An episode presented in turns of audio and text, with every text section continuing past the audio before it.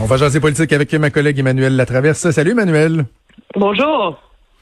Euh, on vient de voir avec euh, Sylvain Mallette de la FAE le nombre de questions, d'interrogations ou d'inquiétudes reliées au plan de retour en classe. C'est, euh, j'ai envie de dire, c'est pratiquement incalculable et ça démontre à quel point le défi va être énorme pour François Legault et pour Jean-François Roberge aujourd'hui. Oui, absolument. Parce que de un, le fondement du message là qu'il faut développer une immunisation de groupe ou collectif, c'est comme ça équivaut à dire qu'il faut se servir euh, des enfants comme euh, des nouveaux vecteurs et qu'il faut pas s'en faire. Les enfants sont pas malades, etc. Euh, les pédiatres qui travaillent dans ces domaines-là vont te dire que c'est pas mal plus compliqué que ça, là, de un. De deux, le concept d'immunité collective, on a tous lu amplement sur le sujet en fin de semaine. Mhm. C'est loin d'être clair en concerne ce virus-là. Euh, on ne sait pas jusqu'à quel point les enfants, s'ils sont tous mis ensemble, vont finir par être malades, quel niveau de contagion ils peuvent avoir, l'impact sur les professeurs, etc.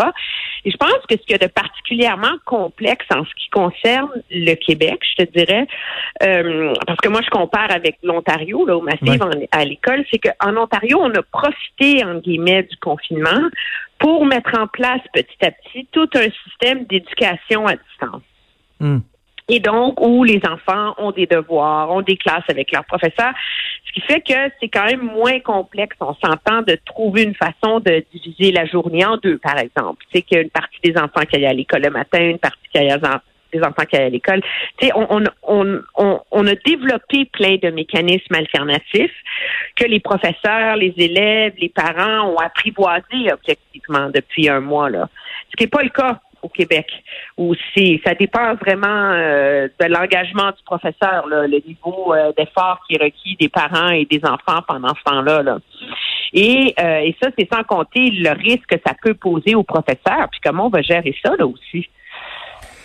Et aussi de, de, de, faire attention aux iniquités hein, d'une région à une autre, bon, des élèves qui rentreront pas euh, en même temps, puis de voir, parce que là, ce qui circule, c'est que par exemple, au secondaire, il y aurait probablement pas de retour euh, en classe, et là, est-ce que dans le plan, on sera en mesure justement de, de pallier à cette lacune-là, c'est-à-dire notre manque de préparation pour l'enseignement à distance, parce que je peux pas croire qu'on va laisser, par exemple, tous, les élèves du secondaire euh, dans le néant avec un encadrement variable et approximatif.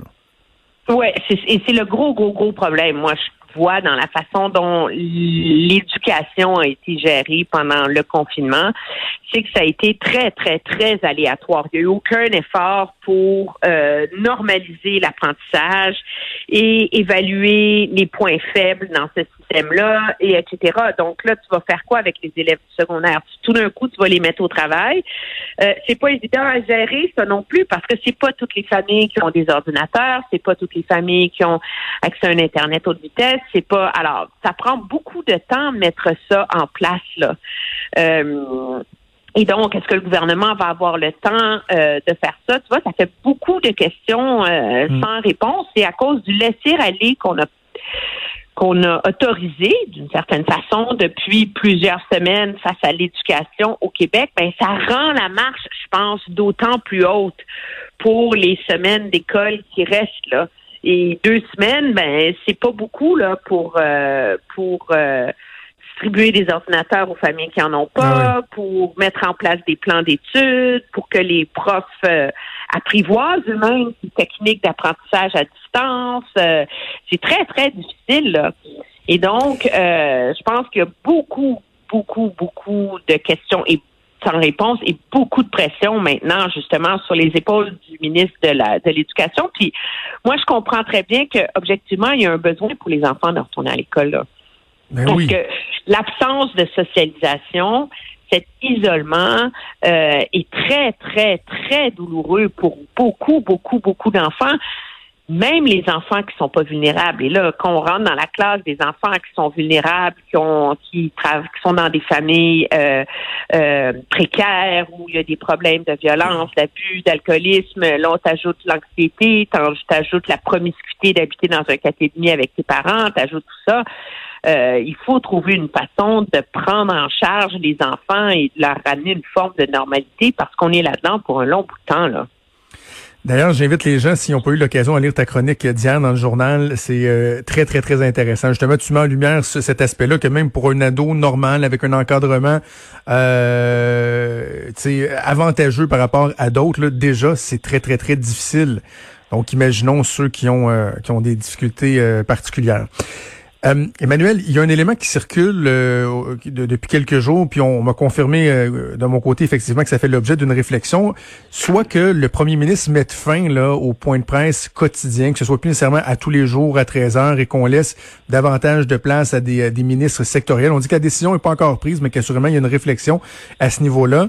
je suis curieux de t'entendre là-dessus sur le risque euh, à, mettre fin à cette habitude-là dans une période qui est absolument névralgique avec les plans de retour en classe, de retour euh, de, graduel des entreprises. Comment tu, tu évalues cette question-là?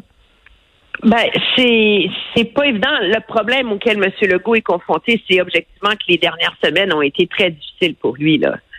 Euh, je veux dire, moi, j'ai vu beaucoup, beaucoup de confusion dans son message.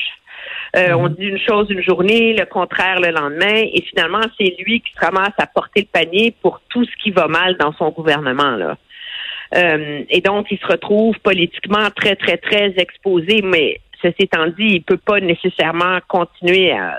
Je pense que ça peut se défendre de ralentir le rythme des points de presse, mais il faut que ça, ça se ça coïncide avec un moment où le retour à la normalité va venir. Euh, sinon, ça va être vu politiquement comme un premier ministre qui commence à, fuir euh, euh, la pression et la reddition de comptes qui vient avec avec ces périodes de point de presse. Puis moi, je pense que dans la mesure où M. Legault refuse de rappeler l'Assemblée nationale ou d'envisager une façon que l'Assemblée nationale revienne siéger de manière cohérente, là, parce qu'on s'entend, c'est pas une heure de questionnement d'un ministre là, par semaine, là, c'est pas ça la vraie démocratie, là. Mais il va falloir qu'ils choisissent. Là. C'est l'Assemblée nationale ou c'est les points de presse quotidiens. Moi, je serais en faveur d'un mélange des deux, là, mais le, problème, c'est qu'il peut pas, il peut pas fuir son devoir de réduction de compte en, en temps de, de, de, démocratie. Et moi, je pense que la pression va se faire de plus en plus forte pour qu'ils trouvent une façon de, ramener l'Assemblée nationale parce que là, il y a des tout le monde il peut embarrer à la maison à partir du moment où tu déconfines ben il y a des complexités qui qui s'amènent dans les décisions du gouvernement et donc euh, il y a un rôle très très très légitime à jouer pour l'opposition. Ça dépend comment elle le joue. Elle n'est pas obligée de suivre l'exemple du Parti conservateur à Ottawa. Un mot avant qu'on se laisse sur euh, la relation qui semble être plus tendue avec le gouvernement fédéral. Là. Il y a au moins euh, trois éléments. Bon, tout l'aspect de, de, l'immunité naturelle, où il y a une espèce de il y a une divergence d'opinion, euh, les effets pervers de certaines mesures, le rôle des CHSLD. Justin Trudeau qui avait évoqué la possibilité que ce soit ramené sous l'égide de la loi canadienne sur la santé, qui a précisé sa pensée au cours des dernières heures. Est-ce que on voit vraiment des tensions de plus en plus importantes, de plus en plus apparentes, Emmanuel? Ben c'est oui parce que M. Legault décide de euh, de euh, de pas jouer le jeu de la coordination nationale avec les autres provinces d'après ce qu'on en voit et ce qu'on entend. Euh, parce que euh, Monsieur le gouvernement Legault est très sur la défensive sur la façon dont les CHSLD ont été euh, gérés, alors qu'il est inévitablement quand même assez critiqué là dans le reste dans le reste moi je ne peux pas concevoir qu'on a encore des roulements personnels entre les CHSLD là sous prétexte qu'on va craindre un bris de service quand les autres provinces du Canada en ont fait la loi que c'était interdit là. Je veux dire à un moment donné là le gouvernement contribue à prolonger cette crise là là. Et euh, et c'est sûr que plus le temps passe, plus on rentre dans les détails de mise en œuvre de programmes, ben, plus il y a de marge de manœuvre pour que les divergences de vues s'expriment entre les différents paliers de gouvernement. Là.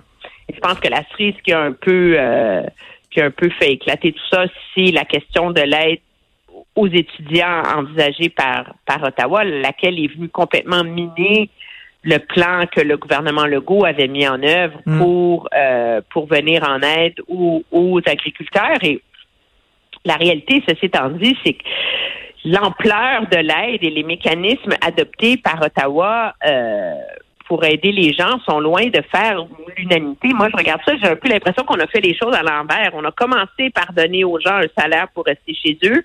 Puis après ça, on a essayé de convaincre les entreprises de les rembaucher. Il aurait fallu mhm. commencer par la subvention salariale et finir par euh, par l'aide d'urgence là. Et c'est ce et c'est ce coût-là sur l'économie qui se fait de plus en plus euh, ressentir et pas seulement au Québec là. Mais, mais en même temps, euh, je reviens brièvement sur un, truc que je disais au début de l'émission. On a dit que c'est important dans une, période de crise que les gouvernements n'hésitent pas à prendre des décisions, quitte à ce qu'ils prennent d'autres décisions pour ajuster. Donc là, c'est un bon exemple. on aurait peut-être dû aider les entreprises avant. C'est pas ce qu'on a fait, mais au moins on est venu aider les entreprises après. Sauf que ce que je me rends compte de plus en plus, Emmanuel, c'est que c'est facile de bonifier, d'ajouter des mesures, de les rendre encore plus généreuses. Mais quand on se rend compte qu'on a été trop loin, et qu'il faudrait peut-être rentrer la pâte dans le tube, comme là, et boy, là, on sent qu'il n'y a, pas de flexibilité, là. Ben, c'est là, c'est là qu'il n'y a pas de recul et c'est là qu'il y a, je pense, euh, une divergence de vue entre Québec et Ottawa. Il euh, faudrait voir si cette divergence euh, se manifeste aussi entre entre les autres provinces. C'est plus facile pour une province comme la Colombie-Britannique d'envisager le déconfinement quand ils ont vraiment aplati la courbe dans l'ensemble de la population. Puis moi, je pense que ça va être très difficile pour M. Legault de justifier ça tant qu'ils ne seront pas capables de séparer les statistiques euh, des CHSLD des autres statistiques dans l'ensemble de la société québécoise, parce qu'essentiellement, ce qu'ils nous demandent en ce moment, c'est de le croire sur parole. Ça va être une grosse, grosse, grosse semaine euh, au niveau euh, au niveau politique avec la gestion de, de cette crise-là. Et vendredi, on aura l'occasion de revenir sur tout ça ensemble. D'ici là, je te souhaite une excellente semaine. Ça me fait plaisir. Au revoir. À bientôt. Salut.